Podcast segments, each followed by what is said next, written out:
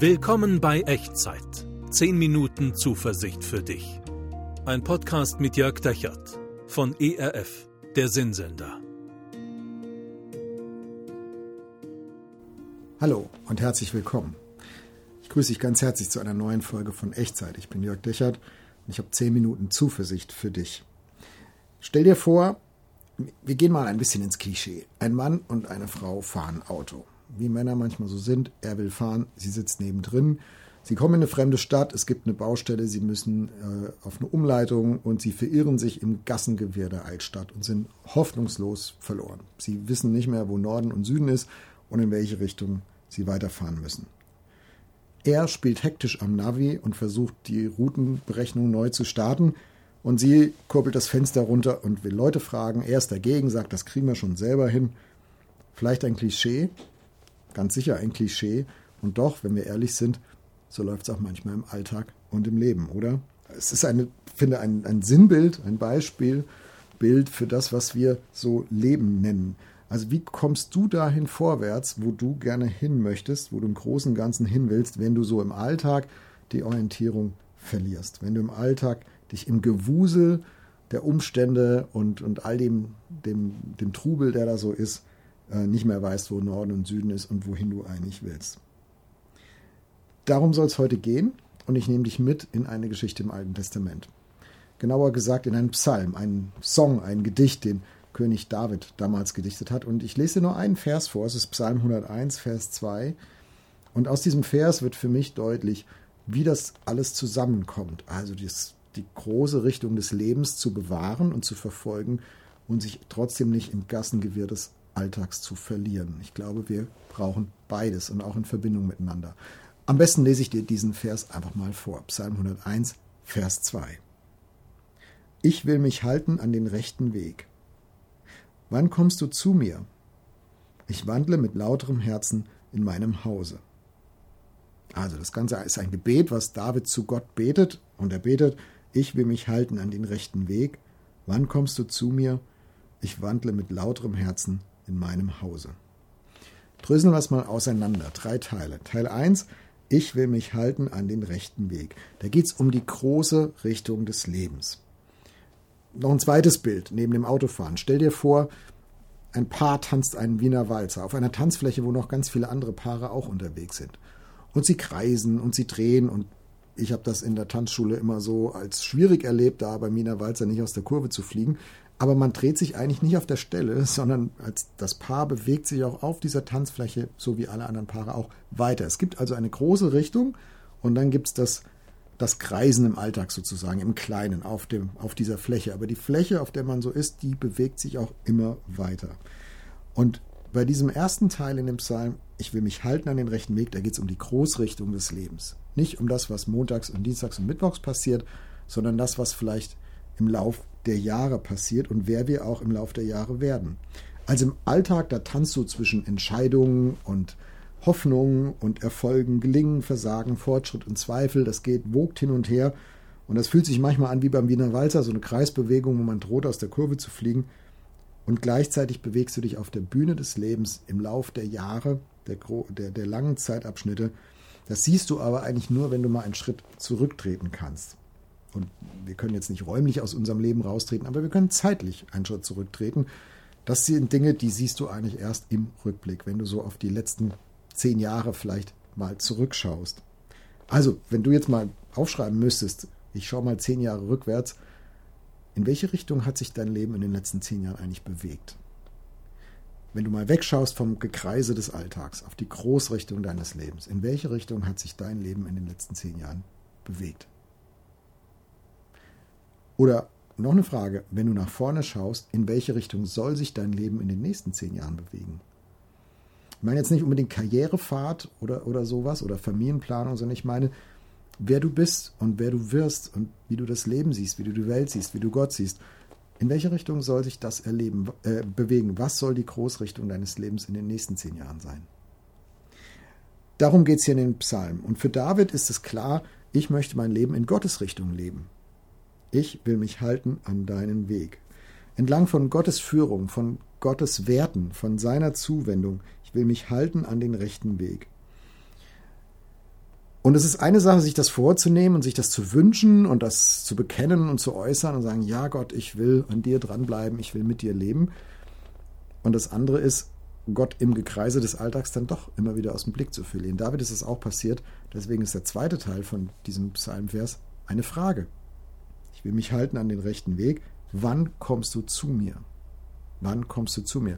Also diese Frage fragt David als Psalmbeter ja nur, weil er Gott an manchen Stellen vermisst und aus dem Blick verloren hat und Gott eben nicht da ist. Und David fragt, ja, wann kommst du denn, Gott? Ich vermisse dich, ich brauche dich. Ich will ja dir entsprechend leben, aber dazu brauche ich dich. Nicht nur als Richtungsgeber, sondern auch als Wegbegleiter. Jeden Tag, jede Stunde, jede Minute meines Lebens brauche ich dich, aber immer wieder gibt es Strecken, wo ich das nicht fühle, nicht spüre, nicht sehen kann. Wann kommst du zu mir? Also nochmal im Bild vom Tanz gesprochen. Gott ist nicht der Tanzlehrer, der am Anfang mal erklärt, so müsst ihr das jetzt machen und dann lässt er sie da äh, eine halbe Stunde alleine tanzen, sondern Gott ist fast schon eher der Tanzpartner, mit dem man zusammen tanzt über diese Bühne des Lebens, auf Tuchfühlung. Das ist, das ist meine Sehnsucht zumindest in meinem Glaubensleben, auf meiner Glaubensreise, mit Gott auf Tuchfühlung zu sein und zu spüren, wie wie er dem ganzen Leben eine Richtung gibt und ähm, wie, wie die Richtung meines Lebens diesem Gott auch anvertraut ist.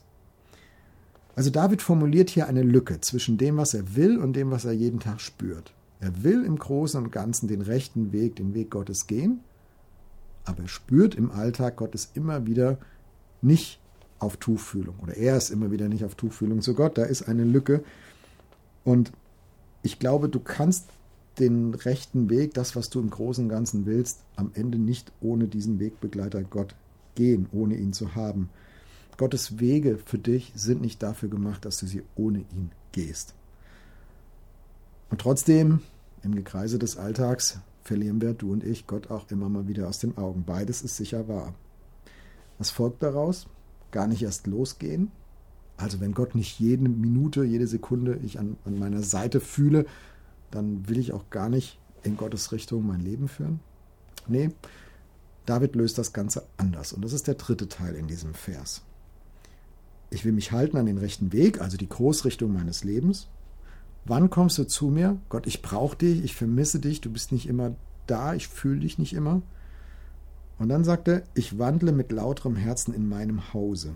Ich wandle mit lauterem Herzen in meinem Hause. Das ist ein bisschen Lutherdeutsch, müssen wir, glaube ich, erklären. In meinem Hause das hieß in der damaligen Kultur so viel wie in meinem Verantwortungsbereich, also in meiner Familie, in meinem Haushalt, da wo ich Familienoberhaupt bin. Also denk an so eine orientalische Kultur, so ein bisschen patriarchalisch. Alles läuft über den Tisch des Vaters. So, das ist das Haus, alle, die da leben, alle, die dazugehören, die Knechte, die Mägde, der Grundbesitz, das Vieh, alles. Also da, wo, wo, wo David Verantwortung hat, wo sein Verantwortungsbereich ist, da will ich wandeln mit lauterem Herzen. Also lauter heißt mit einem reinen Herzen, mit Integrität würden wir heute vielleicht sagen. Also da, wo ich Dinge überschauen kann, da, wo ich tatsächlich Verantwortung trage in meinem Alltag, da will ich integer unterwegs sein. Nach bestem Wissen und Gewissen, sagen wir im Deutschen. Also wir haben hier zwei Ebenen in diesem Psalmvers. Die eine Ebene ist die Großrichtung des Lebens. Ich will gehen den richtigen Weg, den rechten Weg. Und ich merke unterwegs immer wieder, oh, ich vermisse Gott. Gott, wann kommst du zu mir? Ich brauche dich als Wegbegleiter, als Tanzpartner, um da durchzutanzen. Und das habe ich nicht in jeder Sekunde meines Alltags. Und was mache ich dann in diesen Sekunden meines Alltags, wo ich das nicht fühlen kann, nicht spüren kann? Ich lebe nach bestem Wissen und Gewissen. Da, wo ich Verantwortung habe und da, wo ich die Dinge eben überschauen kann. Soweit es an mir liegt, will ich nach bestem Wissen und Gewissen handeln, sagt David. Und das braucht Mut, und das braucht auch Vertrauen, dass dieses Handeln nach bestem Wissen und Gewissen mich in diese Großrichtung des Lebens auch weiter vorwärts bringt, da wo Gott mich haben möchte. Aber Glauben ist eben ein Weg des Vertrauens und nicht der Kontrolle. Und ich möchte das zusagen und zusprechen, wenn dein Herz sich an Gottes rechten Weg halten will im Großen und Ganzen. Und wenn du den kleinen Dingen des Alltags einfach nach bestem Wissen und Gewissen handelst, auch wenn es sich nicht immer so besonders heilig anfühlt und du auch dich manchmal fragst, Gott, wann kommst du eigentlich zu mir? Dann kannst du darauf vertrauen, dass Gott tatsächlich zu dir kommt und dann kannst du darauf vertrauen, dass du dorthin vorwärts kommst, wohin Gott dich führen will. Und dass das gelingt und dass du das so erlebst, dafür würde ich jetzt gerne beten. Wenn du magst, bete gerne mit mir. Gott, du weißt, was mein Herz will für mein Leben. Ich möchte gerne das Gute entdecken, was du für mich vorgesehen hast und was du hineingelegt hast. In das, wer ich bin und was ich kann und was ich noch lernen werde. Und es gibt unterwegs so viele Tage, an denen ich dich vermisse und mir wünsche, du wärst näher und spürbarer und fühlbarer und würdest mir, würdest mir zeigen und sagen, ob ich rechtsrum oder linksrum gehen soll. Und ich bete für diese Tage, um, um Mut, dir zu vertrauen und nach bestem Wissen und Gewissen zu handeln, da wo ich es überschauen kann, da wo ich tatsächlich Verantwortung trage. Ich will dir vertrauen, dass ich am Ende dorthin vorwärts komme, wohin du mich führen wirst. Amen.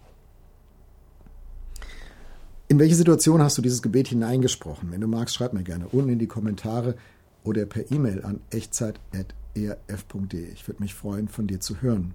Ich will dir das gerne nochmal mitgeben, nochmal formulieren als Mutmacher. Wenn dein Herz sich im Großen, in der Großrichtung deines Lebens an Gottes Weg halten will und du in den kleinen Dingen des Alltags nach bestem Wissen und Gewissen handelst, dann kannst du darauf vertrauen, dass Gott zu dir kommt und dass er dich dorthin führen wird, wohin er dich führen will. Und Gottes Segen, der möge dich dabei begleiten. Gott segne dich und behüte dich. Er lasse sein Angesicht leuchten über dir und sei dir gnädig. Der Herr erhebe sein Angesicht auf dich und schenke und bewahre dir seinen Frieden. Amen. Das war Echtzeit. Zehn Minuten Zuversicht für dich. Ein Podcast mit Jörg Dechert von ERF der Sinnsender.